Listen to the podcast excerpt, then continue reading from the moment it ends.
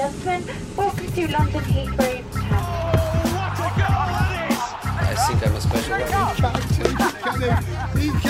Correspondentes Premier.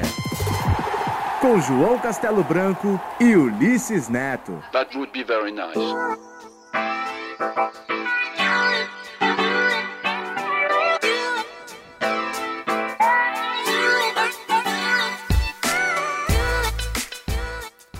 Fala galera, aqui é João Castelo Branco, gravando o episódio número 39 do Correspondentes Premier. Comigo mais uma vez, Ulisses Neto e ali no comecinho a bela música Glory Glory Man United, tocado pelo Alexis Sanches, foi Ulisses? Que abertura mais singela do nosso podcast, hein, João? Com o Alexis Sanches tocando pelo menos fingindo tocar, né? No videozinho que o Manchester United publicou na conta deles no Twitter, acho que em outros canais das redes sociais.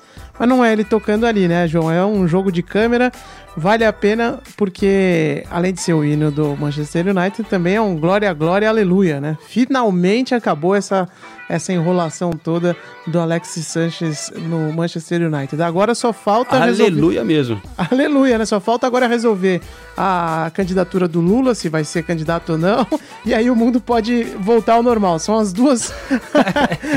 os dois casos que estão mais enrolados no planeta Terra, né? Um já foi, agora falta o outro, João.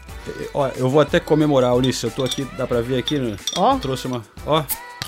Ô, oh, louco, hein? É, que sonorização. Eu que tô, tô, tô, careta aqui tomando café. O que, que você abriu aí? Fala aí pra gente. Abri em homenagem aqui à, à época que eu morei em Berlim, uma Weissbier, Hefeweizen.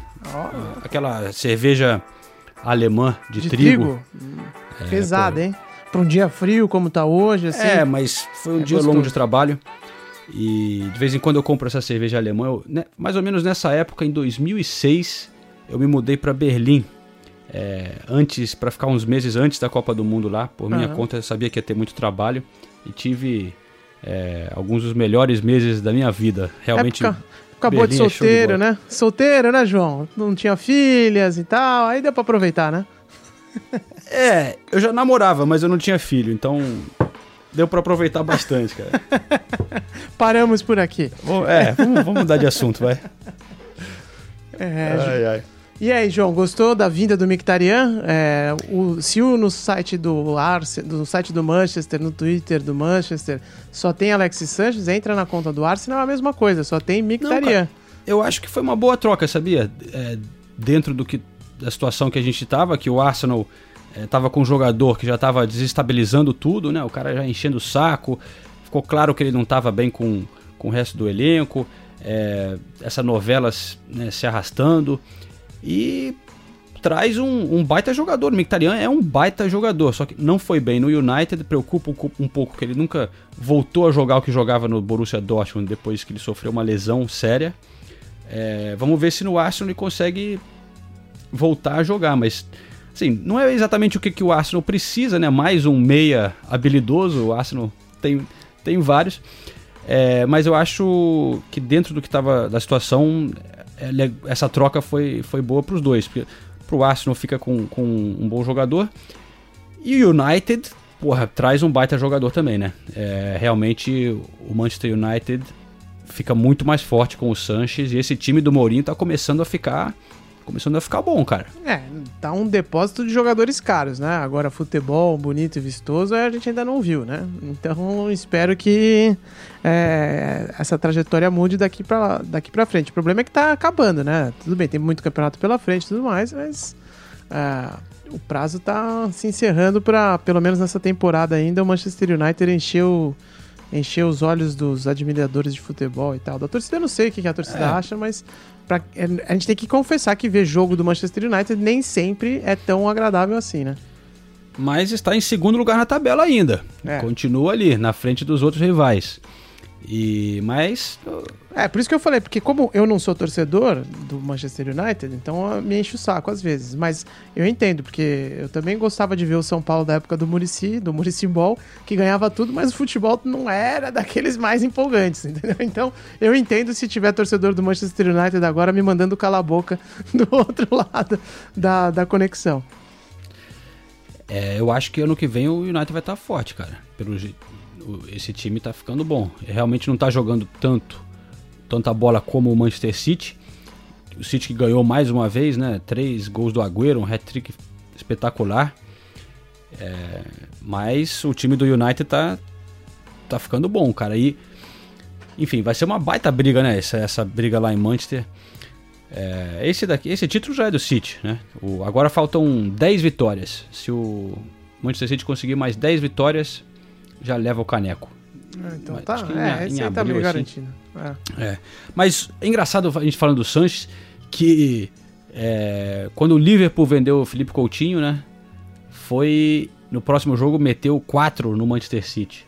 Aí o Arsenal já sem o Sanches foi meteu 4 lá no Crystal Palace. Claro, Crystal Palace não é a mesma coisa que meter 4 no Manchester City, mas, não, é, mas o time entendo. mostrou, né? O time é. jogou com uma garra, assim, mostrar que, que tava bem, sei lá. É, eu é... entendo. Fechou esse capítulo, vamos pra bola pra frente, um é, abraço. Né? Most... Nenhum dos dois sentiu saudade, pelo menos no jogo seguinte. É, mas vamos aproveitar então que a gente está falando do, do, do Arsenal e do Sanches, porque a Nathalie e o Renato Senise estiveram no Emirates nessa vitória do Arsenal.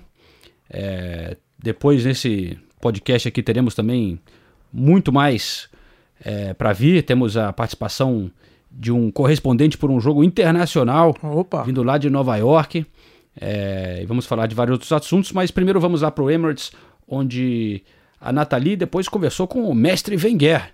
E eu costumo dizer que é, toda vez que eu falo com o Wenger, ele ganha uns dois meses de respiro, assim, pelo menos eu paro de criticar o cara, porque a presença dele é tão simpática, é, assim, um é, cara é tão. Então vamos ver se ele seduziu a Nathalie também. E o que que o pessoal lá no Arsenal, a torcida também ficou achando dessa situação toda do, do Sanches em relação ao Sanches e o Wenger. Fala aí, Nathalie. Oi, João. Oi, Ulisses. Olha, realmente o Wenger é um cara muito legal, né? Ele tem, ele passa uma impressão muito boa. Mas eu vou falar uma coisa. Ele, ele chegou super tranquilo, ele deu uma entrevista muito bacana pra gente. Mas quando eu perguntei sobre contratações, porque a primeira pergunta foi sobre performance. Aí ele gostou, falou bastante. Falei, poxa, é, você falou bastante de performance essa semana. É, o quanto foi importante também é, para mostrar, né, é, no, no, no, momento em que a gente fala tanto de janela de transferências, e daí ele mesmo falou do, do Alex Sanches, eu nem precisei citar o nome dele, ele já falou do Sanches. E daí depois, é, eu perguntei sobre contratações, né? E aí ele já foi mais. Não grosseiro de forma alguma, mas assim, mais sério, mais ríspido. E ele foi muito direto. Ah, todo mundo sabe, a questão é que se ninguém vier para cá, é, o Alexis não sai. E a negociação deve se resolver entre 24 e 48 horas. Então ele foi mais. Percebi que ele já fica um, um pouco mais receoso quando, quando pergunta sobre certos temas. Até antes da entrevista, é, o, o, pessoal que trabalha lá com a gente até veio falar: olha, é o seguinte, é, quando pergunta de Alex Sanches, às vezes ele fica meio defensivo, tá bom? A gente, não, tudo bem, não tem problema, a gente vai levando, vai, vai perguntando com um jeitinho, né? Tudo é jeito nessa vida. Mas aí a gente também conversou com os torcedores e eu, eu fiquei particularmente impressionada porque os torcedores não estão naquele clima de enterro de Alexis Sanches e ah, pô, vai embora, como que a gente vai fazer agora? É, tudo bem, o, o, Arsenal jogou muito bem mesmo nesse fim de semana contra o Palace, mas eu acho que já era algo que eles já vinham preparando desde a janela do verão, né? Desde o meio do ano. Então agora é assim, ah, tudo bem, o Alexis Sanches quer ir embora, quer ir embora, beleza, ele então que ele vai embora, vai ser feliz, porque a gente tem que se preocupar com o que vai vir aqui pela frente e a gente pode ser sim um bom time sem o Alexis Sanches, tanto que provou isso, né, nesse sábado com a performance contra o Crystal Palace e, e não, não tem esse clima assim, né, de, de enterro, de putz, o Alexis Sanches foi embora, o que, que a gente vai fazer agora? É, mas, e, e, em relação ao Wenger, é, a gente até perguntou isso, o, o Senise é, até está preparando um post no, no blog dele é, falando sobre isso. Os torcedores, eles não, não culpam tanto o Wenger pela saída do Alexis Sanches. Eles falam muito é, do, do presidente do board, né? Do, do board of the, do, do, do, do Board of Directors, né, que é tipo a junta de diretores do Arsenal e o presidente dessa junta, que é o cara mais importante, aí sim eles culpam esse cara e estão muito irritados com ele. Mas a raiva de perder grandes atletas não está direcionada ao Wenger, tá mais direcionada à direção do à, à, direção do clube, direcionada à direção do clube é ótima, né? Mas você entendeu? Os torcedores estão bravos com a direção do Arsenal, é isso, João. E você, está bravo com a direção do Arsenal também? Bom, então aí a Nathalie confirmando, né, que a torcida realmente não está tão triste assim com a saída do Sanches, já era uma coisa que já era esperada e começou. Chega uma hora que o jogador começa a encher o saco, né, cara? Ó, você não quer jogar pra nossa camisa, você não tá uhum. respeitando a nossa camisa, vai embora. Você, né? A não ser que fosse, sei lá, o Messi, né? É, você bota outro, vai se ferrar. E vida que segue, é. É, e mas eu tava animado para falar com o Renato Senise, cara, porque o Senise vem cada vez mais virando torcedor do Tottenham assumido, né? É, mais e mais, ele começa já de vez em quando me dar aquela sacaneada irônica no WhatsApp e tal. Já virou torcedor do Tottenham, né? Eu não sei se foi para me sacanear ou se porque realmente ele, né, se apaixonou lá pelo simpatizou. É, pelo Tottenham, mas ele estava no Emirates nessa bela atuação do Arsenal. Então, um prazer meu perguntar para ele para saber, né, o que que ele achou dessa desse 4 a 1 do Arsenal lá no Emirates. Senise? Olha, João, eu como admirador do Tottenham, não torcedor, eu, eu gostei muito da apresentação do Arsenal. É, eu fiquei até impressionado. Eu confesso que eu não esperava. Eu, eu achava que o jogo ia ser bem complicado. Por, além de ser um, uma espécie de derby londrino, o Crystal Palace vinha bem nas últimas rodadas e o Arsenal vinha mal. Mas assim, o time há muito tempo não via o Arsenal jogar com tanta vontade. O que para mim só fortalece aquela teoria que para mim já não é mais teoria, era verdade, que o Alex Sanchez, Sanchez era, era assim, não era muito bem, bem visto pelos companheiros de equipe, né? Para mim ficou claro que eles jogaram para provar que eles não precisam do Sanches, que há vida sem o Sanches. E, então, nos primeiros 22 minutos já estava 4 a 0 o time assim, atropelando o Crystal Palace, correndo muito, todo mundo voltando para marcar, todo mundo se doando ao máximo. Então, eu fiquei realmente bem impressionado com essa com essa apresentação do Arsenal e feliz, porque a pressão tá muito grande é, para cima do Wenger, né? E a gente. É, às vezes não é muito justo é, tudo que ele é cobrado. É, a gente sabe dos problemas do Arsenal eh, com a diretoria, com torcedores. Então eu fiquei até feliz por ter visto o Arsenal jogar dessa maneira. E feliz. os torcedores cantaram duas, três vezes o nome do Ozil mostrando que eles também estão felizes que o Ozil está jogando, ao contrário do Sanches, que nos últimos tempos é, andou dando um miguezinho aí. Mas o, o, o Ozil, que tem o contrato para acabar também no final da temporada, ele continua jogando e jogou bem também no, no sábado. Então, no geral, assim, foi uma apresentação muito, muito, muito convincente do Arsenal. Precisamos ver agora se vai continuar assim, né? Porque o Arsenal nessa temporada, principalmente, tem jogado bem o jogo, principalmente no Emirates, tem jogado bem mas aí quando sai, perde para o Bournemouth, por exemplo, como foi na, na, na, semana passada. Vamos ver se vai continuar. E outra coisa que os torcedores falam bastante é que o Arsenal precisa de defensor. Todo, todo mundo falando de Aubameyang, de Mkhitaryan, mas a gente conversou com muitos jogadores, é, é, torcedores e todos eles falam que o Arsenal precisa se reforçar na defesa, que é a defesa que não vem passando muita confiança para eles.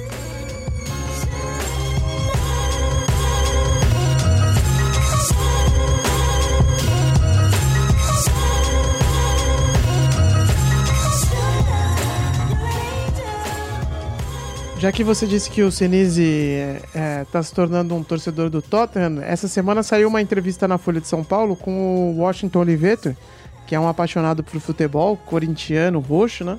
Tá morando aqui em Londres e nessa entrevista ele fala, mas tá assim, outro padrão, né, João? A gente mora aqui pro norte e tal, humildade, não sei o quê. O cara mora em, em Belgrávia. Só isso. Só em Belgrávia. E aí ele conta que comprou o season tickets do Tottenham. E vai Sério? Com, é, e vai com o filho lá no Wembley e tal. E, mas ele fala: aqui na Inglaterra eu não torço, aqui eu assisto futebol. Então, é uma entrevista Cara. interessante que saiu do, do, do Washington Oliveto na, na Folha de São Paulo. Vamos ver se qualquer dia a gente consegue marcar lá na quebrada dele, João, lá no, em Mayfair, alguma coisa assim. uma entrevista ah. com, com Pô, o Washington Seria uma Oliveto. boa aqui pro podcast, né? Sendo, pro podcast seria uma boa está produzindo várias entrevistas legais aqui pro, pro podcast, vocês vão ter é, em breve.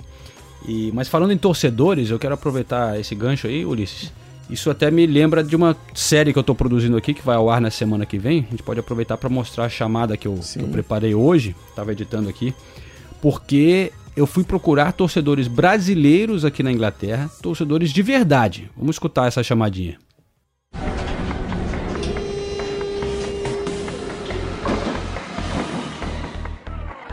Rodamos a Inglaterra para procurar os brasileiros mais fanáticos por times da Premier League. Nada de modinha, torcedores de verdade que frequentam as arquibancadas do país do futebol.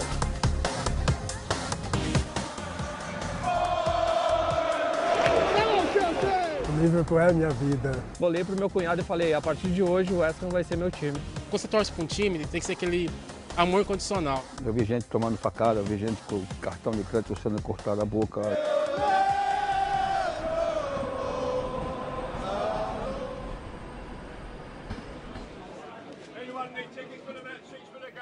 Aí então a chamada da série, né? Serão quatro matérias, foram quatro torcedores que eu encontrei. Foram quatro times, né? O West Ham, Liverpool, o Chelsea e o Manchester City. E são caras com carnê mesmo, é o carnê da temporada, com cadeira garantida. E sem dúvida esses quatro são provavelmente dos quatro mais fanáticos torcedores brasileiros aqui de times da Premier League, eu garanto isso. E, e convido vocês a, a, ficarem de olho na semana que vem para essa série que vai ser, vão ser matérias especiais bem caprichadas, Ulisses. E é, para aqueles ouvintes fanáticos do Correspondentes Premier, que já tem vários, que eu sei, vocês vão reconhecer vários personagens né, da série, porque eles já participaram aqui do nosso podcast e tem muita gente que gosta de fazer gracinha com o Chelsea, porque acha que o Chelsea é time de novo rico, que não tem torcida não sei o que, babá. Eu gostaria que você apresentasse, João, um torcedor que participa dessa série do Chelsea. Eu quero ver quem tem coragem de tirar uma onda na cara dele, velho. Porque as histórias que ele contou aqui no podcast mesmo, no episódio especial dos Hooligans, que acho que é o, do, o mais comentado que a gente já fez até hoje, é, são, né, de deixar de cabelo em pé. E para quem acha que o Chelsea não tem torcida, tem umas histórias boas ali que ele contou, cara. Boas entre aspas. É. Não, ele conta tudo nesse podcast de, de hooligans, né? O, o Alessandro Demolin, que, que é o, o personagem desse podcast, do, do, dessa matéria do Chelsea. Que o cara é um brasileiro que tá aqui desde os anos 80. E ele va, convive no Chelsea, ele comprou o carnê dele em 87. Já frequentava, tipo, desde 85, sei lá. Ele já ia nos jogos do Chelsea naquela época era outro mundo, né? E, mas era o pico dos hooligans, assim. E ele realmente é, virou um hooligan. Ele admite que é, andava com essa turma. Os caminhos da vida acabaram levando ele é, para conviver com esse pessoal, os headhunters do Chelsea. E, então ele tem histórias assim arrepiantes, né? De, de briga, de torcida e tal, coisa de filme mesmo. É, enfim, um pouquinho estará nessa matéria. E também, claro, quem se interessar, vale a pena conferir esse nosso podcast especial da história dos hooligans, para quem não, não escutou ainda. Bom, mudando de alhos para bugalhos, mas continuando evidentemente na Premier League, João, a gente sempre critica no Brasil a ciranda dos treinadores e tal. Nada se compara com o que acontece no país dos trópicos, mas ainda assim existem casos emblemáticos na Premier League, né? E um deles é o caso do Watford, é certamente um dos times que mais troca de treinador aqui na Inglaterra. E tinha um cara que até questão de dois meses atrás era considerado o técnico mais um dos mais badalados da nova geração, evidente, né? Dos menos famosos, um dos mais badalados aqui é, da, da Inglaterra. Todo mundo querendo o Marco Silva. Aí o Everton vem faz proposta. E essa semana eu abro o jornal aqui leio que ele foi mandado embora. Que coisa, né, cara? Surpreendente. É, velho, o português estava com uma moral, né? Foi sondado pelo Everton. Ele agora já é o oitavo técnico nessa temporada mandado embora é, na Premier League, bastante pro padrão aqui da Inglaterra. Mas o Marco Silva começou muito bem no Watford, o Watford estava voando, chegou a ficar lá na parte de, mais para cima da tabela e só que desde novembro, engraçado que coincidiu, né? E o clube até cita isso na nota oficial com uma sondagem do Everton que tentou levar ele, ofereceu até pagar uma multa para tirar ele do clube Parece que ele queria ir e o clube acredita, né, de acordo com o que eles divulgaram, que depois disso o técnico ficou meio desestabilizado, perdeu o foco e realmente os resultados pioraram muito. É, de novembro para cá, o Watford só fez é, 11 pontos em 13 jogos. Então, assim, tem perdido muitos jogos, as últimas partidas. E, e não tem rendido quase nada, né? O próprio Richarlison, que começou muito bem a temporada, também não faz gol desde novembro. É, só que é uma situação, assim, pra, o, o cara era simpático e tal, mas eu, eu penso mais no, no caso do Richarlison, realmente. É, porque tinha uma comunicação muito boa com o técnico, né? Era um jogador que. O, o era um técnico, desculpa, que trouxe o Richarlison para cá. O Richarlison já tinha falado que o Marco Silva ligou para ele, eles conversaram bastante e tal. Isso influenciou na decisão do Richarlison. E deu para ver, o Richarlison até se manifestou depois. Logo assim que ele foi mandado embora, o Richarlison postou uma cara enfesada assim no, no Twitter, o emoji. Também botou um, no Instagram um, ele um, abraçando o técnico e tal. Então é, foi até surpreendente o quanto o Richarlison se manifestou. Sentiu muito o baque da saída de um técnico que falava o mesmo idioma com dele, né? O Richardson não fala inglês ainda. Tá certo que o novo técnico parece que vai ser um espanhol, o Javi Garcia. Garcia. Mas, é, enfim, é, o Richardson se sentia muito seguro, né? Com o Marco Silva, é titular do time. Mas é um jogador jovem que, né? Tá se adaptando ainda à Inglaterra. Se pega um outro técnico, às vezes pode acabar mudando a situação dele. Então deve preocupar um pouco, além dele provavelmente gostar do cara, né? É, é uma situação esquisita porque o Watford, como você falou, vinha num trabalho bom, aí deu essa desandada, essa desandada na maionese depois que o Everton fez a oferta pro, pro, pro Marco Silva. Mas ainda assim o time não tá numa situação ruim, ruim, né? Tá em décimo lugar na tabela, que pro Watford é, é, é um resultado super digno até aqui, né? Óbvio que os caras estão pensando no que será até o final do campeonato. E se desde novembro o time não rende, né? Tem que ficar preocupado, mas ainda está, por exemplo, na frente do West Ham, que trocou de treinador também, que tem um investimento muito maior, né? só para dar um exemplo. E, e, e, ainda está ainda tá nos critérios de desempate e tudo mais, mas ainda está na frente do, do West Ham, que vem tentando se, se, se levantar. Então é muito estranho mesmo. E, e a, até no Guardian, hoje eles falavam sobre como o Marco Silva acaba ficando numa situação delicada, né? Porque ele teve o trabalho que foi elogiado no Hull, mas o time caiu, né? Enfim, ele não conseguiu salvar. Aí agora estava no Watford bem, mas isso que aconteceu dele do time desandar tão, tão forte em, em, questão de dois meses, né? Como é que fica agora, né? Porque quem que vai contratá-lo na, na Premier League?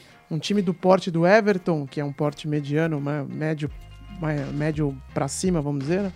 É, é difícil, né? Eles têm um contrato um pouco mais longo agora com o Sana Allardyce também. Tem. Então é uma situação é... esquisita, né? Que ele vai ficar aqui na Inglaterra. Eu acho que ele tem mercado, que ele tem, ele tava com uma imagem muito boa agora, mas realmente queimou um pouco para ele. Ele, ele, enfim, pode sofrer um pouco com isso. Mas ele cara, parece ser um bom técnico, realmente é. Mas o, o Watford realmente parece ser meio de estilo clube brasileiro mesmo, né? Porque eles. É. A quantidade de técnicos, como você já disse, que eles mandam embora, é, não é brincadeira, não. E o outro cara que tava aí há pouco tempo, era, eu acho que o, aquele Kiki Sanches Flores, né? Eu acho que chamava. O cara tava, eu achava que tava fazendo um bom trabalho, cara. O Watford é. também tava ali meio da tabela, foi bem na Copa tal. Sei lá, os caras. Essa família Pozo aí é meio esquisita, é, Não né, tem cara? muita paciência, não. É, Daqui a pouco o Gomes vai virar técnico lá, olha só. É, eu acho que eles estão preparando é? o Gomes, é isso aí mesmo. O Gomes gosta pra caramba do, da família e tal. Eu já conversei com ele sobre isso e ele fala super bem e tal dos caras, porque. Quer dizer, também, né? Falou pra mim na, numa conversa com um, com um jornalista, né? Ele não ia falar é. É, que os caras, que o dono, que o chefe dele era um idiota, né? Até porque se tivesse me falado isso, provavelmente ia ser em off eu não ia poder contar pra vocês. Mas é, em on ele me falou muito bem e tal, dos caras, e que é, que são os mesmos donos da Udinese, né? Que, e também do, do Granada, se não me engano, né? Acho que tem um time uhum. na Espanha também. E, e enfim, que, que os caras que os caras entendem muito de futebol e tal, mas no Watford que essas trocas não são muito não são muito compreensíveis, né? É, mas é interessante isso do Gomes também, é, que a gente está agora numa nova geração de jogadores brasileiros chegando a um ponto de, de fim de carreira, mas com, com, alguns caras muito bem esclarecidos, assim, que estão aqui há muito tempo. Eu estou pensando no caso do Gomes, do Fernandinho, renovou o é. contrato agora com o City, mas quando ele renovou o contrato também, ele, ele falou já. Eu vou botar um trechinho da sonora dele aqui. Falando já. A maneira que ele fala, fala parece que já está pensando no futuro, assim, de algum tipo de carreira, talvez no próprio City, depois de parar de jogar. Vamos escutar aqui daqui a pouco. E o outro é, por exemplo, o Lucas, do Liverpool, que, claro, saiu agora para a Itália, mas fala inglês perfeito, era muito querido lá no Liverpool. Pode ser interessante aí ter uns caras que é, podem até começar a ter funções aqui na Inglaterra é, é, em breve, cara. É, não me surpreenderia não. O, o, Gomes não tem a menor intenção de sair da Inglaterra, né? Ele sempre fala isso. Os, tem, tem os passaportes aqui, né? A família toda tem passaporte britânico já, nacionalidade britânica. E ele sempre deixa bem claro que, que tá muito, muito bem adaptado aqui. A, a, a esposa dele tem uma empresa também aqui, né? De marketing. Produtora, né? Que é, produtora, sei lá o que, é, que, é. Mas é alguma coisa nessa área também, de, nessa que a gente atua, né? É creative, né? Como eles dizem aqui na, no, no Reino Unido, né? Então, eu acho que realmente eles, na família, a família Aurelio Gomes, não tem a menor intenção de voltar para o Brasil. Mas então, olha só, vamos escutar essa sonora do Fernandinho logo após ele ter assinado o novo contrato dele, que deixa ele no City até 2020. É, que dá essa sensação, vê se não dá, de que ele já está pensando é, no futuro aqui na Inglaterra. Podes-nos confidencializar o que é que o Pep Guardiola te pediu uh, para os próximos 10 anos? Ah, continuar jogando da mesma forma e sem dúvida, claro que nós precisamos melhorar, né? Todos nós precisamos melhorar, mas é sem dúvida nenhuma o papel que eu exerço dentro do clube hoje, tanto dentro quanto fora de campo, é super importante, né? Principalmente hoje, como nós temos mais brasileiros, é, como eu estou aqui mais tempo, é, tentar explicar mais ou menos como funciona o clube, como funciona o trabalho aqui. Então, tudo, tudo, tudo, isso, tudo isso faz com que o meu papel seja um pouco expandido para fora de campo também. E sem dúvida nenhuma, como nós temos é, um trabalho com, com jovens jogadores, né? Muitas das vezes jogadores que, que vêm da equipe, da segunda equipe para treinar conosco, participam de alguns jogos. Então são jogadores que, que quando você fala alguma coisa sempre prestam atenção. E isso daí é super importante porque o futuro é, pode ser muito brilhante para a equipe, para todos nós, mas principalmente para esses garotos né, que estão aprendendo agora e se aprendendo coisas boas agora, no futuro eles colherão frutos maravilhosos. Aí o Fernandinho, então, é, muito bem no Manchester City, né? Agora tendo o reconhecimento também que talvez não tinha a, antes do Guardiola chegar. É, mas agora mudando de assunto, falando de um brasileiro que está arrebentando em campo, o Firmino, indo muito bem no Liverpool, mas passou por uma situação delicada, né? É, alguns jogos atrás, é, quando foi acusado de racismo, né, de ter usado um termo racismo no jogo contra o Everton. Mas foi um caso muito estranho, né, Ulisses? Porque é, ele tava. A gente vê a imagem, e na imagem claramente o cara empurra o Firmino, ele volta puto e começa a falar. Dá pra ver em, em, em câmera lenta que ele fala assim: você tá louco, você tá louco, filha é, da puta, puta filha da é. puta. E aí. Só que aí entra uma cabeça de um jogador na frente da imagem, não dá pra ver. Ele fala mais uma coisa e o cara reage, assim, querendo matar o Firmino e fica falando pro juiz que ele falou alguma coisa racista. Isso está sendo investigado no momento ainda pela Federação Inglesa e não foi é, resolvido ainda, Ulisses. Mas é, você ia falar alguma coisa?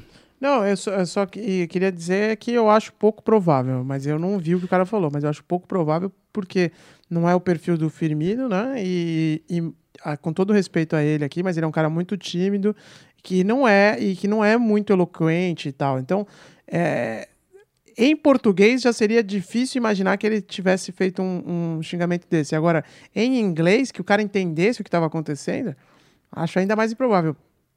Para mim, foi um mal entendido ali, mas posso estar errado também, né? Exatamente. E, e eu, eu levantei esse assunto porque no último jogo que eu tive lá em Liverpool, eu tentei, numa entrevista gravada, falar com o Firmino sobre isso e ele meio que ficou super é, constrangido e meio que fugiu assim da entrevista.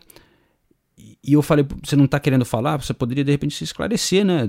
É uma oportunidade. E ele, aí meio que fugiu assim. Depois, quando não estava gravando, ele me explicou que é, porque ia pegar mal. Eu nem botei no ar isso, porque ficou estranho ele fugindo assim, porque ele é muito tímido realmente, né? Uhum. Mas aí eu não botei no ar por quê? Porque ele me explicou depois que ele não pode falar no momento enquanto o caso está sendo investigado, que haverá um momento de falar e ele vai falar. Mas deu para entender com a conversa com ele em off que realmente ele está confiante de que não vai dar em nada e que ele simplesmente continua xingando em português e o cara, sei lá, não sei se entendeu alguma coisa entendeu alguma coisa errada ou uhum. se quis entender, não sei, mas é, pelo que eu entendi, o caso que o Firmino vai levar como defesa dele é que ele apenas repetiu, tipo, oh, filha da puta, e o cara ouviu uma outra coisa, entendeu?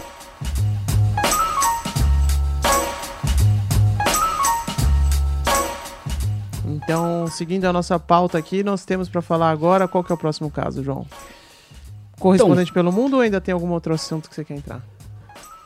O correspondente pelo mundo vai entrar é, no meio desse nosso tópico agora que a gente vai levantar, na segunda parte desse nosso podcast, hum. que é um pouco fugindo, de certa forma, da, da, Premier League, mas é, é um tópico interessante, porque é o, o que me levou a isso era, era começar a ver como que a Premier League é consumida pelo mundo, né? É, a gente vai pegar entrevistas de pessoas em, em vários continentes, na China, na África, é, no Brasil, e a gente tem esse personagem nos Estados Unidos, para ver como é que é assistir a Premier League por lá. Mas é, a gente, eu comecei a pensar nisso também porque eu fui no jogo da NBA aqui em Londres, né? Uhum. E, e, é interessante como que os esportes americanos tentam levar a marca para outros países, né? Tentar fazer crescer. Tem a NFL que também tem a parceria com o Tottenham agora no novo estádio. É Vai ter jogos da NFL. Todo ano vem jogar em Wembley também. O e UFC esse... também está cada vez mais popular aqui. O UFC e, e, todo ano tem esse jogo da NBA. Eu fui no, no Boston Celtics e o Philadelphia 76ers na, na O2 Arena. Eu não entendo nada de NBA, me perdoem, mas é, esses jogos não são amistosos, né? Eles valem, né, para o campeonato. Isso, mesmo. não, é, tanto da NBA como da NFL valendo para o campeonato. Como se fosse uma rodada da Premier League e, e, e o cara joga na China. Já, foram, já foi cogitado isso, né? Tem um ah, é? jogo, é? no, o, eles chamavam do 39th Game, o jogo 39, que seria um, um jogo extra aí que seria ah, sabia, disputado na Ásia. Ah, a Carabao Cup esse ano já teve até o sorteio, foi lá, né? Na Tailândia, se não me engano, né? Carabao, acho que é da Tailândia, foi lá, né? Foi, né? sorteio. né? É, é, Que é a Copa da Liga Inglesa, né? Não seria. É, a Copa da Liga. Não seria uma surpresa se, se botasse uma final de uma Copa é. em outro lugar e tal. Porque realmente todo mundo querendo buscar novos mercados, né? Hum. E, e a Premier League já é, é a mais assistida do mundo, mas os caras estão sempre querendo ficar um passo na frente dos outros, né? Sem dúvida. E lá nos Estados Unidos, cara, é... o futebol é aquela coisa, né? Não é nem o segundo maior esporte, tá longe disso, né? Mas eles estão investindo pra caramba. É... Só que os Estados Unidos ficou fora da Copa, né, Ulisses, agora? Isso não vai, é. Isso não vai ajudar muito, não. É, mas o o Bruno vai trazer pra gente então um pouquinho de, de uma visão de como é que tá o futebol lá nos Estados Unidos e depois ele será também o nosso correspondente por um jogo, é, acompanhando um jogo lá em um pub em Nova York. O Bruno Chaim, é, filho da Célia Chaim, que foi uma grande jornalista é, de economia no Brasil, uma pessoa boníssima, que foi casada com meu pai, com Trajano. Então, eu cresci com. Quer dizer, cresci não. O Bruno sempre esteve próximo de mim, é como um irmão. É meu irmão, na verdade. A gente sempre viveu em cidades diferentes. É, mas ele é filho da mulher do meu pai, né? Então é meu irmão. Bom, então eu vou tocar essa conversa lá com o Bruno em Nova York. E é o seguinte, a popularidade, de acordo com estudos, até que eu, li recentemente uma matéria na Trivela, diz que o futebol está crescendo por lá, nos Estados Unidos, né? É, e que agora é 7% dos entrevistados caracterizam o futebol como o esporte favorito. 7%. E parece pouco, mas isso é muito É, comparado. tem 300 e poucos milhões, né? É, e. e- e, é, antes era tipo 2%, entendeu? Uhum. Claro, o futebol americano e o basquete são disparados os líderes, né? Primeiro o futebol americano com 37%, e depois o basquete com 11%. Então o futebol não estava tão atrás, não. É, Mas enfim, a- apesar de, do futebol estar crescendo, é, parece que não é tão fácil acompanhar o futebol por lá, especialmente o futebol inglês, apesar da NBC investir uma baita grana, eu sempre vejo eles aqui é, é, fazendo a transmissão aqui na Inglaterra, os caras trazem gente pra caramba, equipamento, baita infraestrutura, mas não é tão fácil como o Bruno vai contar pra gente aqui agora. Fala, João. Obrigado pelo convite. É um prazer estar participando aqui com vocês. Eu, eu já estou morando aqui em Nova York há um ano e, como entusiasta de futebol, tenho um pouco de dificuldade de, de acompanhar o que está acontecendo por aí. É uma pena, não é tão intuitivo para a gente aqui não. Quem transmite a Premier League aqui é a NBC, é uma das gigantes daqui, né? Acontece que dentro de um pacote relativamente caro de TV por assinatura, vamos dizer aí algo como 100 dólares por mês, a gente tem acesso a somente um canal desse grupo. Então isso limita bastante assistir a Premier League. Hoje, por exemplo, vai passar um jogo só, é, nada mais. E eu acho que o fato de você não estar em contato no dia a dia vai te afastando paulatinamente do esporte.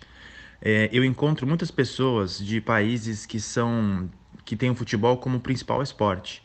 E o pessoal acompanha, tem uma ideia, sabe do que está acontecendo. Mas você nota que o nível de envolvimento ano a ano vai caindo e entra como uma coisa mais nostálgica do que alguma coisa que faça parte é, do dia a dia dessas pessoas. O pessoal gosta da Premier League, adora a Copa do Mundo, mas você faz uma pergunta básica e você nota logo ali que não tem um tipo de acompanhamento que a gente tinha quando quando estava no Brasil, por exemplo, ou quando eles estavam nos seus países de origem. Bom, Ulisses, é, é interessante que é, eu estava dizendo que a NBC é dos canais que mais paga para transmitir a Premier League fora da Inglaterra. Um investimento gigantesco, mas eu fiquei surpreso de saber pelo Bruno agora que eles só passam um jogo às vezes é, em, algum- em certos dias, né? É, então, assim, pode estar crescendo, mas para quem é brasileiro, assim, está acostumado a assistir muito futebol, a sensação do Bruno é que realmente não é nada tão popular assim. Né? É, isso é, é difícil, né? É bom, o Bruno tá passando o que eu passo aqui com tentando assistir o Brasileirão na, na BT, antes era na ESPN daqui, né? É, os caras têm os direitos, mas não passam o jogo nunca. Quando passa, passam uma vez só por semana. Dá um, um desespero, né? Mas enfim, é, eu acho que é, é o que você falou, tem muito a ver com o lance da audiência, né? Até um tempo, eu não sei o que, que é, o quanto isso ainda é verdade ou não, né? Mas até um tempo falavam que estava crescendo muito por causa dos latinos, né? Que os latinos, a, a massa de imigrantes que está cada vez mais integrada à sociedade a, americana, na verdade é, né? Já uma, uma, uma, uma- um quinhão muito relevante da, da sociedade americana. E, e por isso o futebol estava ficando cada vez mais popular. Mas agora ele contando que realmente só um jogo por semana é surpreendente. Eu pensei que tivesse mais futebol lá na- nas TVs dos Estados Unidos. É, eu acho que essa coisa dos latinos com certeza ajuda, Luiz. Mas tinha- nessa matéria que eu falei que eu li na, na Trivela, é, sobre esse estudo que foi feito lá nos Estados Unidos, tem umas estatísticas interessantes. Eu estou olhando aqui, que, por exemplo, é, entre pessoas mais velhas de, de 55 anos, só 1% diz que futebol é o esporte favorito. Então, e comparado com outros esportes, muito mais, né? Então, você vê que é realmente a população mais jovem, né, que se interessa. E a outra estatística que eu achei bem interessante é, é pela política. Tem aqui a ideologia política. Conservador, moderate, né, que seria o que? O moderado, meio, assim. É, exato, é o centro, é. É, e, e o liberal. E com o futebol americano, por exemplo, 38% dos que preferem futebol americano são é, conservadores e apenas 28 liberais, que se classificam assim, né? Com o futebol, é, é totalmente ao contrário. 5% é, são conservadores e 13% é, dos que preferiram futebol são liberais. Então, assim, tem esse lado também de mais do que o dobro se consideram liberais. Interessante isso mesmo. É, é. Mas, enfim, vamos voltar lá pro, pro Bruno é, para voltar essa, essa questão de que o esporte não, não, não tá nada popular na sensação que ele tá tendo por lá. E uma pergunta que, que é importante ser respondida, é difícil de entender, é por que, que o soccer, o futebol, ele não vingou aqui nos Estados Unidos, né? Apesar de ter um potencial grande, as coisas estão acontecendo, mas ele de fato não vingou. E outro dia eu me, flagrei flanando aí pela internet e, e, acabei encontrando um vídeo de YouTube de uma menina que depois eu faço referência, não me lembro o nome dela agora, mas ela de, de certa maneira acabou organizando um pouco os pensamentos nesse sentido para responder essa pergunta. Para tentar responder um pouco essa resposta, eu acho que três pontos principais ajudam a gente a fazer uma reflexão nesse sentido. O primeiro ponto seria um pouco relacionado a como o americano é. Eles são obcecados em serem o primeiro em tudo que eles fazem. E são muito bons em futebol americano, até porque o futebol americano é só praticado aqui nos Estados Unidos. Mas você tem o, o beisebol e o basquete. O basquete é uma hegemonia mundial, vide todos os resultados nas Olimpíadas. É algo, é algo bem relevante. É, e o futebol não acontece isso, né? O futebol eles são, sei lá, que vigésima potência no futebol mundial, pouquíssimos resultados mundo afora, praticamente nada acontecendo. Ainda tiveram advento dessa Copa do Mundo agora, de ficar fora depois de sei lá quanto tempo. Então, dado essa essência é, do modo de pensar americano, eu acho que o soccer acaba ficando em segundo plano. Eles não são bons, por que, que a gente vai assistir? O segundo ponto também tem a ver com um pouco das características do, do povo americano, né? Vocês sabem, eles são obcecados por tamanho. Tudo aqui é grande, da batata frita aos carros SUVs da vida. E isso se reflete também em duas coisas no esporte.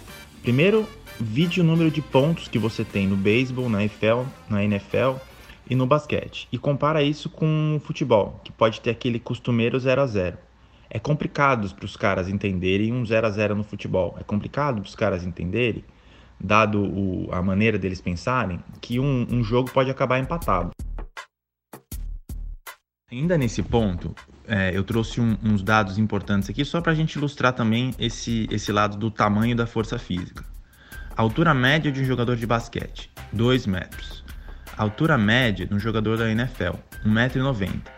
A altura média de um jogador de beisebol, 1,85m. E aí quando a gente vai para o futebol, é uma outra, é uma outra vida. A altura média de um jogador de futebol é 1,75m. Então, o, o ponto aqui é que eles valorizam muito essa, essa, essa, essa grandeza também sendo visualizada nos, nos atletas. O atleta, ele tem que ser um atleta mesmo. Ele não basta ser um, um, um gênio como, por exemplo, o Messi, o Neymar, que são dois franguelos, mas conseguem fazer um jogo de futebol ser uma coisa completamente diferente e menos mecânica de, de um basquete, de uma NFL, de um beisebol, onde entra muito mais a estatística e muito menos o, o lúdico. E isso é um pouco difícil também, acaba sendo uma barreira relativamente alta para eles uh, uh, entenderem um pouco mais a essência do futebol. E como terceiro ponto, ainda para tentar responder essa pergunta, é, por que o soccer não, não é tão forte aqui nos Estados Unidos, tem tudo a ver com dinheiro. E hoje dinheiro está muito relacionado com propaganda. É só vocês pararem para pensar na quantidade de em pequenos intervalos que você tem nos esportes mais tradicionais aqui nos Estados Unidos. Dá para dizer que são os 300 por jogo. Pequenos, pequenos intervalos, um bilhão de propagandas e muito dinheiro fluindo para dentro dos caixas dessas empresas que fazem as transmissões. E, e, por outro lado, o futebol a gente sabe como é: 45 minutos, um intervalinho, um pouco de propaganda, 45 minutos e pimba, acabou. Eu era muito pequeno, né? Evidente, não trabalhava ainda. Você também, tenho quase certeza que não, João, quando a Copa do Mundo foi disputada lá nos Estados Unidos em 94. mas todo mundo que eu conheço que foi nessa Copa disse que era, ficava chocado com o fato de que se andava pelo país, né? Se viajava bastante e tal. O Brasil jogou em um monte de lugar, jogou em Detroit, depois jogou final em, em, em Los Angeles, né? Não, não é Los Angeles lá o nome da cidade, mas é do lado de Los Angeles, esqueci. Pasadena, né? Uhum. É, e que se viajava pelos Estados Unidos e não se tinha a impressão de que estava tendo Copa do Mundo lá, né? Todo mundo que foi para essa Copa fala isso. Aí, 2016, eu fui lá para a Copa América do Centenário. E aí também cruzei os Estados Unidos, comecei em Los Angeles, foi terminar lá em, em Nova Jersey. E aí era menos ainda, né? Tipo, tava acontecendo tudo. Você via a propaganda do Congresso de Odontologia é, de Massach- Massachusetts, mas não via falar nada de Copa América, né? Então, de fato, esse lance é tem tanta coisa acontecendo nos Estados Unidos e como não é o esporte número um deles, né? Esquece que é, no- você não vai ter essa sensação de, de que tá cada vez mais popular e tal, né? E você falou da Copa, Ulisses, tem tudo agora para a Copa de 2026 acabar sendo lá. Tá quase certo, porque é, os Estados Unidos perdeu para o Qatar, né? Em 2022, que foi essa escolha polêmica. Ficou claro que o Qatar comprou essa. Copa. e Até os Estados Unidos ficou puto com isso. E agora os Estados Unidos chegou- chega forte com uma proposta para fazer uma Copa em conjunto com o México e o Canadá. Claro que seria principalmente nos Estados Unidos, com alguns jogos no México e no Canadá, no que seria a primeira Copa gigante, né? Quantos times serão, Ulisses? 48 times, João, que é a Nossa reforma proposta pelo Infantino, né? Que foi um dos caras por trás da, da, dos processos de ampliação da Champions League também, né? Então é, é uma bandeira que o Platini tinha e o Infantino era braço direito do, do Platini. E agora a gente vai ter essa Copa com 48 é, países. É até uma, uma discussão que o, que o Jamil fala bastante, né? Porque não é só a questão de, de, de sedes, né? De ter, sei lá, quantos estádios, né? Com 12 estádios, como teve no Brasil, provavelmente dá para fazer a Copa de 48 times, né? Mas quantas, quantos centros de treinamento, quantos hotéis para a imprensa desses países todos envolvidos, né? Para os torcedores e por aí vai. Então, realmente vai ter que dividir até um país como os Estados Unidos é um pouco mais complicado. E estão falando, né, que vai ser a Copa da América do Norte, na realidade, né? Com o Canadá também, com o México e por aí vai, né? É, nesse mesmo sentido de aumentar a competição, é, a Eurocopa fez a mesma coisa, né? É. Aumentou a Euro, ficou um negócio gigante. E até um pouco por causa disso, a Euro de 2020 é, será em vários países. Eles já decidiram, né, que são 12 cidades, eu não sei se são 12 países, mas se não me engano sim, eu acho que são 12 países. É, Londres vai ter ter vários jogo aqui, jogos, é. in- inclusive a final. Eu acho que a Bélgica acabou desistindo e os jogos de grupo que iam ser na Bélgica, mas enfim. É, mas dizem que é pelo uma comemoração do aniversário, 60 anos da UEFA, alguma coisa assim, mas ah, também teve o fator que não tiveram muitas candidaturas. Eu acho que só a Turquia entrou com uma candidatura lá e, e aí eles tomaram essa decisão de, de fazer em vários países. Que vai ser bem estranho, mas sei lá, quem sabe vai ser legal, mas é, é- é o rumo que estamos. Essas competições estão ficando tomando uma dimensão realmente gigantesca. Fica muito caro, né, para sediar e complicado para ter essa estrutura toda. É, entra naquela história que você falou, poucos candidatos, né? Por exemplo, já tinha acontecido isso aqui. É, a mesma coisa acontecendo com a Olimpíada também, não foi à toa que o, que o COI já deu a Olimpíada a próxima para a França, depois da. é, agora eu já estou me confundindo aqui nos, nos- nas datas, mas é 2020 no, em Tóquio, né? Aí 2024 na França, né? Em Paris, Paris, e né? depois 2028 nos Estados Unidos, né? Então não foi à toa que o COI já pegou e já acertou com todo mundo ali para ficar para resolver logo, porque não tinha candidato e acho que a Copa também, porque tá perdendo um pouco o prestígio, né? Então os caras estão tentando reformular e tem por trás, de novo, é um assunto pro Jamil, né? Que o Jamil que entende tudo disso, mas existe aquela lógica de que é, colocando mais países dentro da Copa do Mundo, na Euro e por aí vai, os caras ganham um capital político muito forte, né? Então também existe troca de voto e por aí vai. Enfim, né? É difícil se livrar dessas pragas políticas eh, na administração dos grandes eventos. Não é só no futebol, mas na Olimpíada também. Onde tem muita grana, sempre vai ter sacanagem, né, João? Sem dúvida alguma, infelizmente, né? E é lá que tá o nosso querido Marim, né? Lá em Nova York com o Bruno. Só que ele tá no xadrez, meu amigo. É, o, o, o Marim tá no xadrez numas, né? Prisão domiciliar, né? Lá na Trump Tower e tal, o Paquitão. Ah, mas tá. Bom, tá É, mal, né? Mas tá preso, sem dúvida. Tá é preso, prisão. já- é já é um domiciliar, começo, mas né? é prisão, né? É um começo, né? É. Então ia, ia pra lá que a gente volta, então. Porque o Bruno Chaim. Pra será Trump Tower? também... Não. Só se for pra botar uma. Não, não vou falar.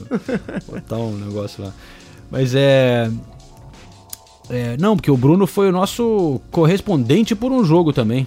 Nessa, ele foi mostrar como é que é acompanhar um jogo da Premier League lá em Nova York. Então vamos lá, correspondente por um jogo. Bom, hoje é sábado aqui em Nova York, o jogo do dia é Liverpool e Chelsea.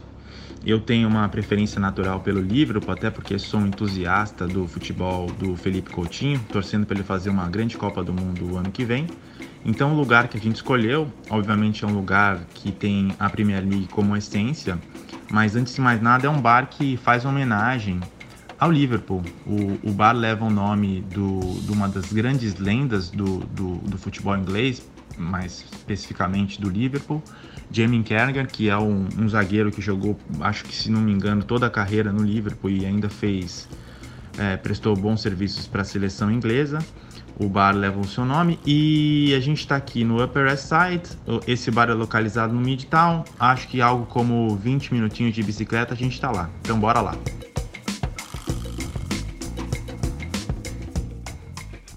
Depois de 20 minutinhos de bicicleta, dia lindo aqui em Nova York, estou aqui no pub. Uma invasão de torcedores do Liverpool. Clima ótimo, familiar. Pessoal almoçando, tomando uma cervejinha, pronto para o jogo. O jogo parece que vai ser bom. Começou quente, Liverpool aqui pressionando a saída de bola e, enfim, acho que vai ser uma, uma tarde boa aqui em Nova York. what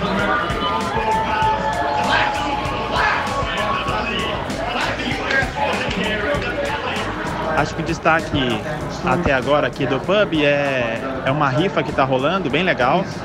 O pessoal vai sortear no final do jogo uma camisa do, do Liverpool, enquadrada, com uma série de autógrafos de jogadores aí do time. E, e se der Brasil, prometo que essa camiseta aí é sua, João. Depois de uma voltinha aqui, senti que a presença é massiva de ingleses, pouquíssimos americanos aqui. É, alguns outros curiosos de outras nacionalidades, mas escassa presença dos americanos. É difícil de imaginar hoje que a Premier League seja um bom produto para os caras aqui. A sensação que eu tenho é que falta um, um ídolo, falta um cara para representar.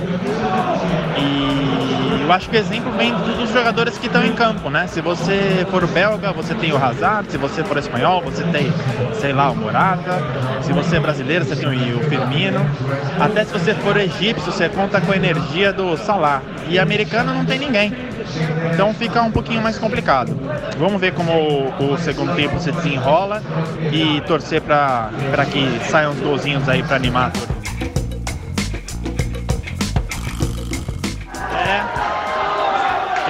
Energia, alegria e ousadia. Gol do Salah, 1 a 0 Liverpool. Ensandecidos os torcedores aqui. Fim de jogo, gostinho de cabo de guarda-chuva ali dos torcedores do Liverpool, mas tudo bem. Também não foi a nossa vez, camisa foi rifada, ganhou um sinalzinho ali, justo também. O jogo foi bom, não foi brilhante, valeu o passeio, o clima, o contato com os torcedores do Liverpool aqui. Deu para sentir que eles estão bem apaixonados e mantém a chama acesa. Ainda que eu desacredite no boom imediato do soccer por aqui, vale a pena comentar que a prática do futebol tem aumentado bastante, principalmente como consequência dos questionamentos sobre o quão saudável é a prática do futebol americano. A quantidade de choques e tal tem assustado um pouco e muitos estudos sugerem que não, não é um esporte que deva ser praticado por jovens. Talvez a não presença no Mundial da seleção norte-americana atrapalhe um pouco, atrase esse movimento. Mas dá para apostar que num prazo mais longo, o futebol vai sim atingir um patamar interessante e, consequentemente, mais rentável. É... Precisa de sorte. sorte com planejamento, aparecer um craque para carregar essa bandeira. A NBC está fazendo essa aposta e basicamente diria que só o tempo dirá quem está certo. Espero que eu tenha compartilhado um pouquinho aqui do clima com vocês, da Premier League aqui em Nova York. Um abraço, Nova York, aqui nos amigos aí em Londres. E tchau, fui!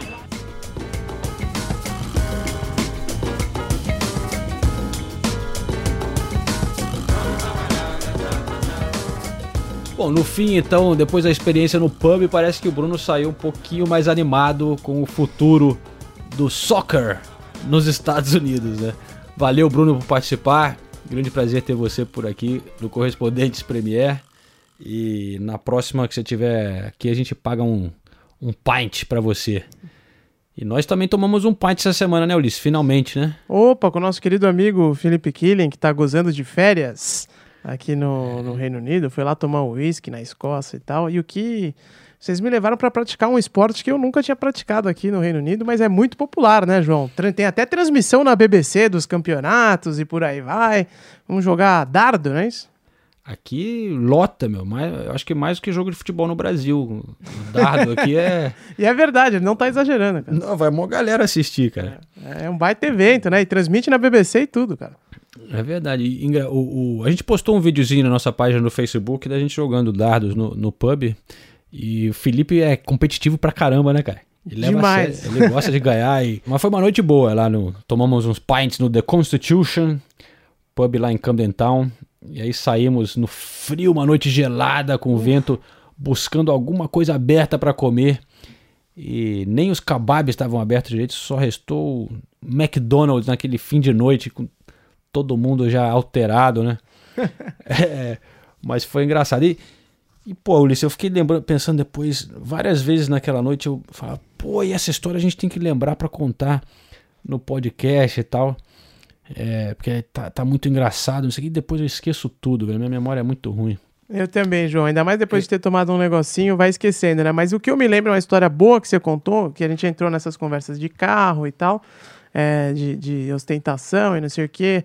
Eu lembro de ter falado que eu fiz uma entrevista com o Fernandinho aqui do Manchester City recentemente, e aí tinha um pinga-fogo, eu perguntei para ele, ah, qual que é o teu carro preferido?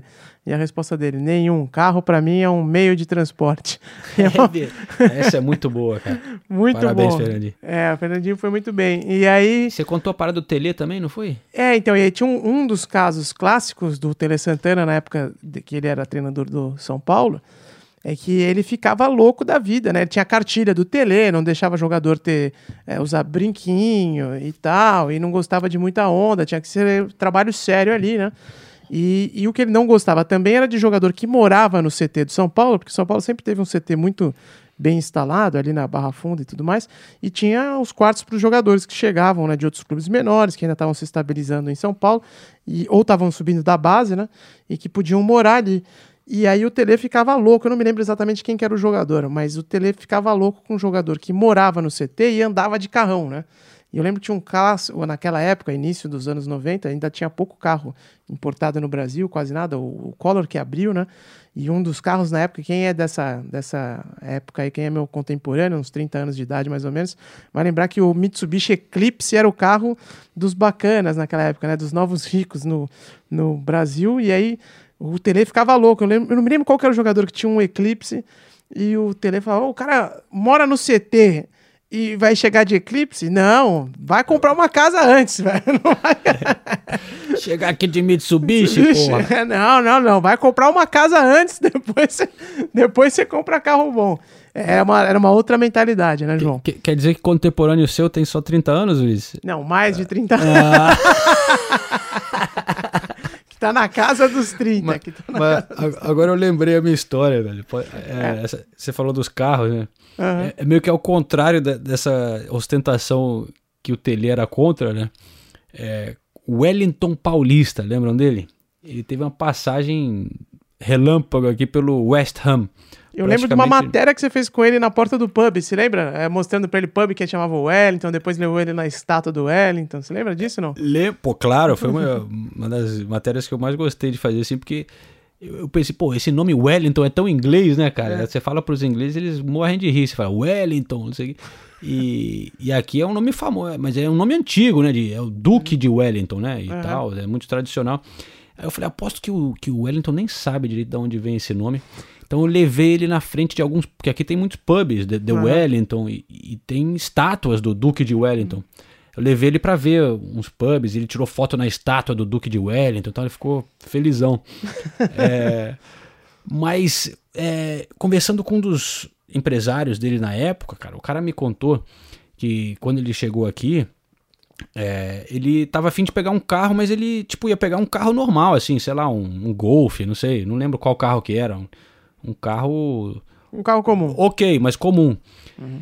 E parece que o clube, velho, pegou e falou assim: não, não, não, não. Se você chega aqui num carrinho desse aí, pega mal, velho. Vão ficar falando que a gente contratou um Zé Ruela, Zé, Zé Ninguém, né? O, é, Sério, velho? E falou: não, aqui tem uma ali, ó. A gente, aí eles meio que ofereceram um, um outro esquema lá pra pegar uns carros e tal, pra, pra ele ter um carrão que, igual aos outros jogadores que chegam lá de BMW, Audi e tal. Eu achei isso muito interessante, cara. Que loucura, né? a imagem que o clube se preocupava que poderia passar se o cara tivesse de, de fusquinha, sei lá, né? Você sabe que o Hernanes, que é- rec- recentemente voltou né, pro, pro Brasil e agora teve que voltar pra China, infelizmente, mas salvou o São Paulo do rebaixamento.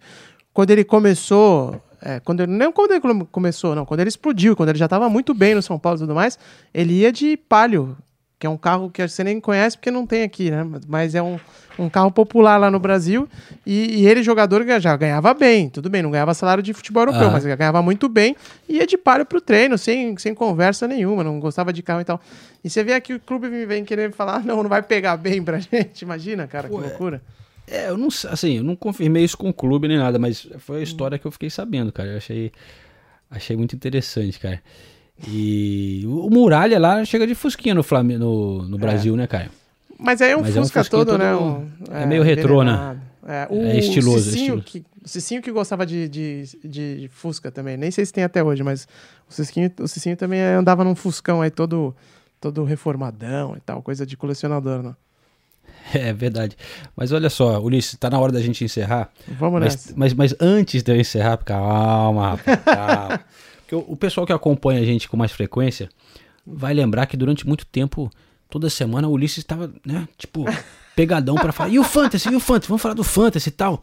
Porque ele tava ali subindo e tal. Chegou, eu acho que quase no top 10, né, Ulisses? Chegou o quê? Cheguei no top 10. Chegou no top 10, décimo, É. décimo lugar, eu acho. Eu nem sei onde é que eu tô agora, mas. E ele queria sempre falar do. do... Do, do, do Fantasy, no- Fantasy, da nossa é. liga lá. Você me passou no Fantasy, né? Por isso. Né, Mas sabe, olha só, eu só tô falando porque não é só porque eu te passei. É porque semana passada, por acaso, eu fui É. dar o prêmio pro cara e tal, então eu comecei a olhar de novo é, no Fantasy. Hum. E aí, eu fui olhar, eu olhei meu time ali e tal, que eu tava na 269, só que, porque aparece a sua colocação lá na primeira página, né? Então você não Uhum. precisa ir até o 269 para Pra ver que você tá lá. Você vê ali na primeira página que você tá no 269, mas só que só vê- você só vê os primeiros 50. Então não sabia quem tava junto comigo. Eu falei, porra, onde é que tá o Ulisses, hein, velho? Que ele tava aqui no top 10. Aí eu fui baixando, fui baixando, fui baixando, fui baixando. e não é que a gente tava, Ulisses, sem brincadeira, na semana Colada. passada, co- exatamente com o mesmo número de pontos, eu e você com mil e é, 1123, e a gente tinha feito o mesmo número de pontos naquela rodada também. Então, quer dizer que a gente também estava com o mesmo número de pontos na rodada anterior. É, eu estava em 269 você 270. Coincidência, eu tô, eu né, cara? subi, hein? Tô quase 262 sete- agora. Não sei como é que você tá. 262? É. Vamos ver aqui então. Eu, nem sei, cara. Eu vou abrir, hein? É, mas eu vi, eu olhada. Eu vi que você, pô, realmente você não tá mexendo muito, porque você tava com. Você su- subiu, você, Você tá tava, com... você tava ainda com o Gabriel Jesus, porra. É. O cara tá machucado há um tempão, então realmente você não. É, João. Eu sem mexer no time tô perto de você, porque eu tô vendo que você tá no 251 aqui. A história é a 251. seguinte, Ah, eu- então, então eu te passei. Quer dizer, ou você caiu, né? Não, eu subi também, você passou, eu subi um pouquinho. A história é a seguinte, João, eu saí de férias, aí esqueci de mexer no time, aí desanimei. Mas eu garanto que a partir dessa rodada eu vou retomar meu time com toda a frieza e, e análise tática. E eu vou dar aqui três rodadas pra eu te passar de novo. Tá e, vol- e em cinco rodadas eu volto pro top 40. Ó, o bom do futebol é isso, né, cara? Porque você sempre acha alguma coisa pra disputar, porque não tem mais chance do título, mas É. aí entre os amigos começa aquela rivalidade. Vai valer um pint então?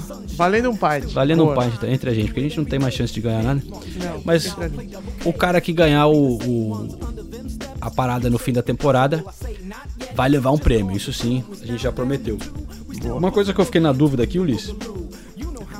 A gente faz. Que eu- a gente deu pro primeiro turno o prêmio, e no segundo turno a gente conta só o segundo turno ou conta a temporada inteira? O cara que chegar no fim. Ah, não, não. É, tem que ser o temporada inteira. Temporada inteira. É o campeonato. é. Ganhou o, o- prêmio de inverno, agora vai o campeonato. né? Conta desde o começo. Desde o começo, exatamente. Então o cara que tá lá na frente já tá. Já é porque eu tá queria, na- dar, é. eu queria tentar dar um jeito de dar esperança pros caras que estão lá embaixo, mas. não, mas a esperança é o cara difícil olhar lá e falar, eu vou chegar, velho. Eu tá ainda, bom. ainda tô nessa briga aí, velho. Você vai ver, eu vou voltar agora, mano. O Ulisses é o Watford da parada. velho. Vai ganhar o título do Manchester City. Tudo bem. Entre nós tá valendo um pint, Ulisses. Boa, fechou. É isso aí então, galera. É, muito obrigado por acompanhar mais uma vez. Então, correspondentes Premier chegando 39, minha idade, hein? Olha aí. 39, episódio 39. Vai me passar. Eu tô chegando rápido, dá 40 logo logo. Mas semana tá com que cabelo ainda, tá bom, João. O problema é quando começa a cair muito cabelo. né? Hum, tá acontecendo já, mas tudo, tudo bem. Tamo, seguimos firme e forte. Beleza. Valeu, Ulisses. Valeu, pessoal. Valeu, João. Um abraço pra todo mundo. Até a próxima.